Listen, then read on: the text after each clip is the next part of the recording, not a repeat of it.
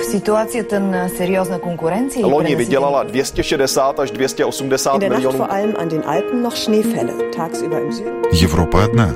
Европейцев миллионы. erinevalt kahest varasemast õhtust on tänane möödunud tunduvalt Idag så besökte vdn Michael O'Leary Jobbik azonban bejelentette, hogy egyetlen rendezvényen sem Разные взгляды на жизнь в программе «Европа лично». Здравствуйте, это «Европа лично» у микрофона Яна Ермакова и сегодня в программе. Выходные в Европе прошли под знаком манифестации против беженцев. В Венгрии сократят штат госслужащих. Лотерейные билеты в Эстонии можно будет купить только предоставив документы. Об этом далее в программе, ну а начнем с новостей, которые на этой неделе пришли из Швеции. Там быстрыми темпами растет число домов для одиноких детей-беженцев, а также атомные станции в Швеции в течение года должны начать охраняться вооруженной охраной. Контроль территорий, примыкающих к охраняемой зоне, при входе в охраняемую зону и проверка транспортных средств, въезжающих в охраняемую зону, должны осуществляться охранниками, вооруженными стрелковым оружием, говорится в новом циркуляре Ведомства радиационной безопасности. Предполагается, что охрана будет вестись круглосуточно. Мера связана с оценками ситуации в мире и с возможными потенциальными угрозами, заявил на сей счет информационный директор АЭС в Оскарсхамне Андес Эстерберг. При этом он подчеркнул, что никакой конкретной угрозы безопасности шведским атомным станциям на сегодня не наблюдается. На сегодня охранники АЭС Швеции стрелкового оружия в своем распоряжении не имеют. В новые уложения по безопасности входит также регулярная проверка близлежащих к атомным станциям территорий с помощью собак. По данным инспекции здравоохранения и попечения ИВО, в Швеции быстрыми темпами растет число так называемых HVB домов, домов для ухода и попечения, где расселяют одиноких детей-беженцев. В среднем с начала года 50 таких домов появляются каждую неделю. В прошлом году были открыты 500 подобных домов, и всего по Швеции их ныне около 2000, сообщает редакция Экут шведского радио. Ожидается, что в этом году будет создана и новая форма аналогичного жилья для детей более старшего возраста, но с меньшими требованиями в отношении персонала и ухода, поэтому более дешевого. На сегодня государство возмещает муниципалитетам за каждое место в подобном доме 1900 крон в сутки. В новой форме домов предполагается сохранить условия безопасности для их постояльцев, но при меньшем числе персонала. Ответственная за инспектирование домов для детей-беженцев в инспекции здравоохранения и попечения Бергита Хакстрем говорит в этой связи, там будет меньше персонала и большая ответственность будет возлагаться на самих детей. Пока неизвестно, сколько домов нового типа будет открыто, но, по словам Бергиты Хакстрем, к ним ежедневно поступают заявления от частных лиц и компаний, которые хотели бы организовать подобные формы жилья. Несмотря на многочисленные случаи инцидентов и неспокойствия в домах для детей-беженцев в последнее время, из-за резкого роста их числа количество проверок этих учреждений в режиме инспекции его сокращено ныне с двух в год до одной. Тем не менее, в инспекции заявляют, что во всех домах, где были выявлены какие-либо нарушения, будут проводиться повторные проверки. Спасибо нашим шведским коллегам. И сейчас к новостям, которые приковали на этих выходных внимание всего Евросоюза. Тысячи человек по всей Европе приняли участие в манифестациях против беженцев. Так в Дрездене на улице вышли от 6 до 8 тысяч крайне правых активистов ультраправого движения Пегида. В Праге около 5 тысяч. А во французском Кале между сотрудниками правопорядка и сторонниками Пегида произошли столкновения. В субботу около 150 человек, несмотря на запрет властей, собрались у вокзала в Кале, выкрикивая «Мы у себя дома» и журналисты-коллаборационисты. В руках у манифестантов были французские флаги, они пели «Марсельезу», сообщает журналист «Франс Пресс». Министр внутренних дел Франции Бернар Казнев запретил проводить любые акции, которые могут спровоцировать нарушение общественного порядка. В Кале сотрудники полиции сначала потребовали от активистов разойтись, затем начались столкновения. Против использовали слезоточивый газ. Десятки участников акции были задержаны. В конце января ультраправое движение «Пегида» патриотические европейцы против исламизации Запада, созданное в Германии осенью 2014 года, призвало провести в субботу 6 февраля манифестации в разных европейских городах. В Кале около 3700 мигрантов, преимущественно из стран Восточной Африки, Ближнего Востока и Афганистана, живут в так называемых джунглях в надежде попасть в Великобританию. В Амстердаме также были задержаны около десятка манифестантов, как сторонников, так и противников Пегида. В Варшаве, Братиславе, в австрийском Граце, а также в Бирмингеме, в Великобритании акции крайне правых прошли без происшествий. В большинстве этих городов также прошли контр-акции противников ультраправого движения. Политолог Ганс Варландер, который недавно написал книгу о движении Пегида, не верит в возможность того, что оно приобретет общий европейский размах. В интервью РФИ он заявил, что во многих странах Популистские крайне правые партии уже заняли эту нишу.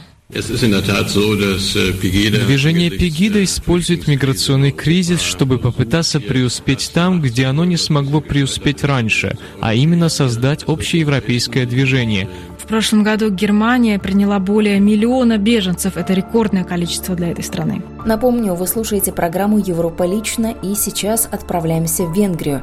На 6 тысяч человек планируют сократить правительство этой страны число работников в государственных органах, а те, кто останется, получат 50% повышение зарплат. Правительство Венгрии поможет и тем, кто добровольно или в результате увольнения уйдет из государственной сферы. Глава аппарата премьер-министра Януш Лазар отметил, что в рамках сокращения бюрократического аппарата правительство внесет предложение об уменьшении числа госслужащих. Я уверен в том, что ликвидация 73 придаточных госучреждений и реинтеграция их функций в министерство есть правильная и конкурентоспособная. Естественно, ведутся конструктивные дебаты в министров о том, какие именно учреждения стоит ликвидировать. Смысл в том, чтобы создать новую структуру госуправления в Венгрии, сказал глава аппарата премьер-министра. Януш Лазар добавил, что правительство вновь запускает программу так называемого карьерного моста. По этой программе работодатели, которые нанимают бывших госслужащих, получат специальные льготы. А работникам, которые добровольно покинут госсектор до января следующего года, государство раздаст пособие от 5 до 10 миллионов форинтов, если они возьмут на себя обязательство не наниматься на работу в организации, финансируемые из госбюджета. Спасибо нашим коллегам телеканала М1. Из Венгрии отправляемся в Чехию. У черты бедности, учитывая получаемый ежемесячный доход, балансирует полтора миллиона жителей Чешской Республики.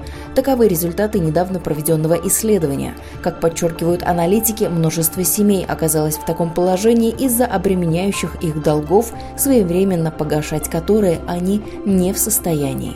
Сутью проблемы обращает внимание Люция Бенешова, аналитик благотворительной организации «Харита Чешской Республики», является низкая финансовая грамотность части чешского населения, усугубляющая плохое социальное положение, в которое граждане могут попасть.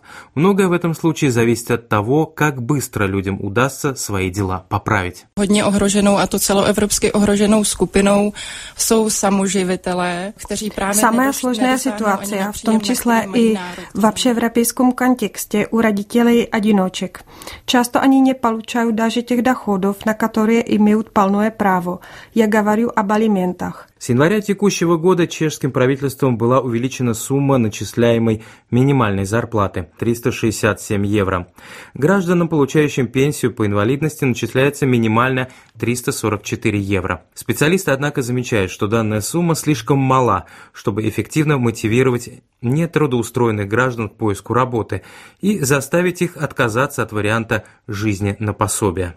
Je to poměrně málo peněz, a zvlášť když vememe v úvahu, že... Это достаточно мало, особенно если учесть, что минимальную зарплату получает 6% чешских граждан. Именно поэтому в Чехии и во всей Европе мы сталкиваемся с широко распространенным феноменом трудящиеся нищие. Это очень неприятная ситуация, когда, даже имея трудовое место, вы не способны заработать на обеспечение себя самым необходимыми продуктами питания и вещами. Мы считаем, что минимальная зарплата должна быть увеличена до 12 тысяч крон.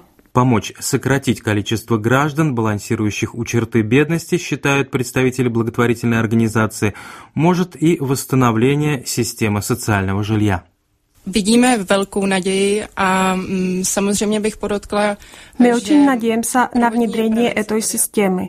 Хочу подчеркнуть, что на первом месте, конечно, профилактика, предотвращение ситуаций, когда граждане теряют крышу над головой. Одновременно важным является и отстранение бизнеса с бедностью. Я имею в виду ситуацию с общежитиями, в которых множество социально слабых граждан оказывается. Закон о социальном жилье мы считаем важнейшим вопросом. Подчеркивает Люция Бенешова из организации Харита Чешской Республики. Разработкой законопроекта, касающегося социального жилья, занимается Министерство труда и социальных дел Чешской Республики. На обсуждение Кабинетом министров норма должна быть представлена к середине 2016 года. Ну а сейчас к новостям Болгарии. Дисбаланс между количеством денег и скромной деловой активностью заставил Центробанк снизить основную ставку до 0%. Банковский сектор Болгарии также в ближайшем будущем ждет ревизия. Банки завалены деньгами, собственными и иностранными. Собственные увеличились за год на 2 миллиарда евро, и таким образом сегодня на банковских депозитах лежит 21 миллиард. Все эти цифры, несомненно, радовали бы и даже грели бы душу, если бы в действительности не прикрывали весьма тревожный факт. Деньги в банках и деньги самих банков растут, а кредиты нет. То есть особенной пользы от этой кучи денег для реальной экономики нет. И в этом одна из причин задаться вопросом, откуда берутся колоссальная прибыль банков и внушительное сбережение населения. Это при том, что рост экономики страны не превышает скромные 3%. Нет инвестиций, нет потребления. По крайней мере, не в таких объемах, которые могли бы привести к подобной прибыли и сбережениям. Все как раз наоборот. Инвестиции поступают из Брюсселя, а потребление сильно свернуто, так как болгары не хотят тратить с трудом заработанные деньги при существующих больших рисках, остаться совсем без каких бы то ни было доходов. Этот дисбаланс между горой денег и очень скромной деловой активностью заставил Центробанк снизить основную ставку до нуля. По идее, это должно означать удешевление денег, следовательно, удешевление кредитов для бизнеса и частных лиц. В конечном счете это должно быть стимулом для экономического оживления. Однако, из заведенного в Болгарии валютного совета положительный эффект от понижения основной ставки будет сильно ограничен. И все же это был единственный разумный ход – который по закону может сделать Болгарский народный банк. 20% рост банковской прибыли и нулевой процент основной ставки Центробанка – весьма большой диапазон, и в данном случае одно не может не влиять на другое. Какими будут положительные и отрицательные последствия, предстоит узнать. Но сегодня уже известно то, что в этом году болгарским банкам предстоит пройти стресс-тесты и проверку всех своих активов. Цель мероприятия выявить гнилые яблоки, как выразился один из западных дипломатов в Софии, прочистить кредитные портфели банков и укрепить их до такой степени, чтобы они были способны выдержать возможные удары рынка – которые буквально год назад отправили в небытие четвертый по величине болгарский банк. Последние данные о прибыли банков и сокращении числа плохих и необслуживаемых кредитов вселяют оптимизм и дают неплохие гарантии стабильности болгарской банковской системы. Из Болгарии отправляемся в Эстонию. С этого года определенные лотерейные билеты в этой стране можно купить только по предъявлении удостоверяющего личность документа. Суть нововведения прокомментировал представитель правления государственного акционерного общества «Эстелото» Хейки Краниху. Где-то по среднему в Эстонии тратят на лотерейные билеты приблизительно 40 евро в год. Это намного меньше, чем, например, в Финляндии, где тратят на лотерейные игры 10 раз и больше, чем в Эстонии. Как раньше было возможно людям, которые чувствуют себя слишком азартными, что они могут тратить слишком много денег на азартные игры, себя включить в такой список самоисключения. И это касалось только игр, которых играют в казино.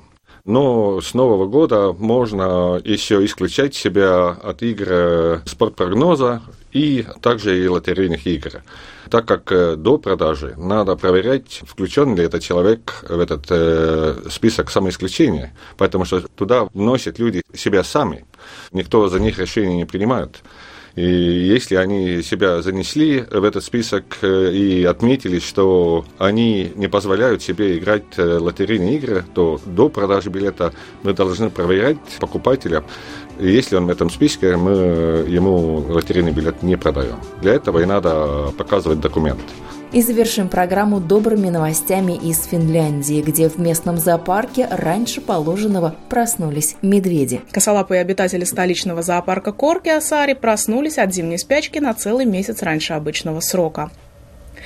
Если обычно мишки впадают в спячку где-то в ноябре и просыпаются в марте, то в этом году выход из зимнего сна сдвинулся на целый месяц. В прошлом году беспокойный зимний сон медведей зоологи объясняли теплой и бесснежной зимой. В этом году причины раннего пробуждения от спячки специалисты пока объяснять не берутся. Добавлю, что мама-медведица София и малыш Юлия не унывают из-за раннего пробуждения. Напротив, они вовсю наслаждаются зимой и сугробами. Это была программа «Европа лично». Ее подготовила и провела я, Яна Ермакова. В программе были использованы материалы наших коллег русских радиостанций и телекомпаний Венгрии, Болгарии, Чехии, Швеции, Франции, Эстонии и Финляндии. Мы продолжим рассказывать о жизни европейцев ровно через неделю.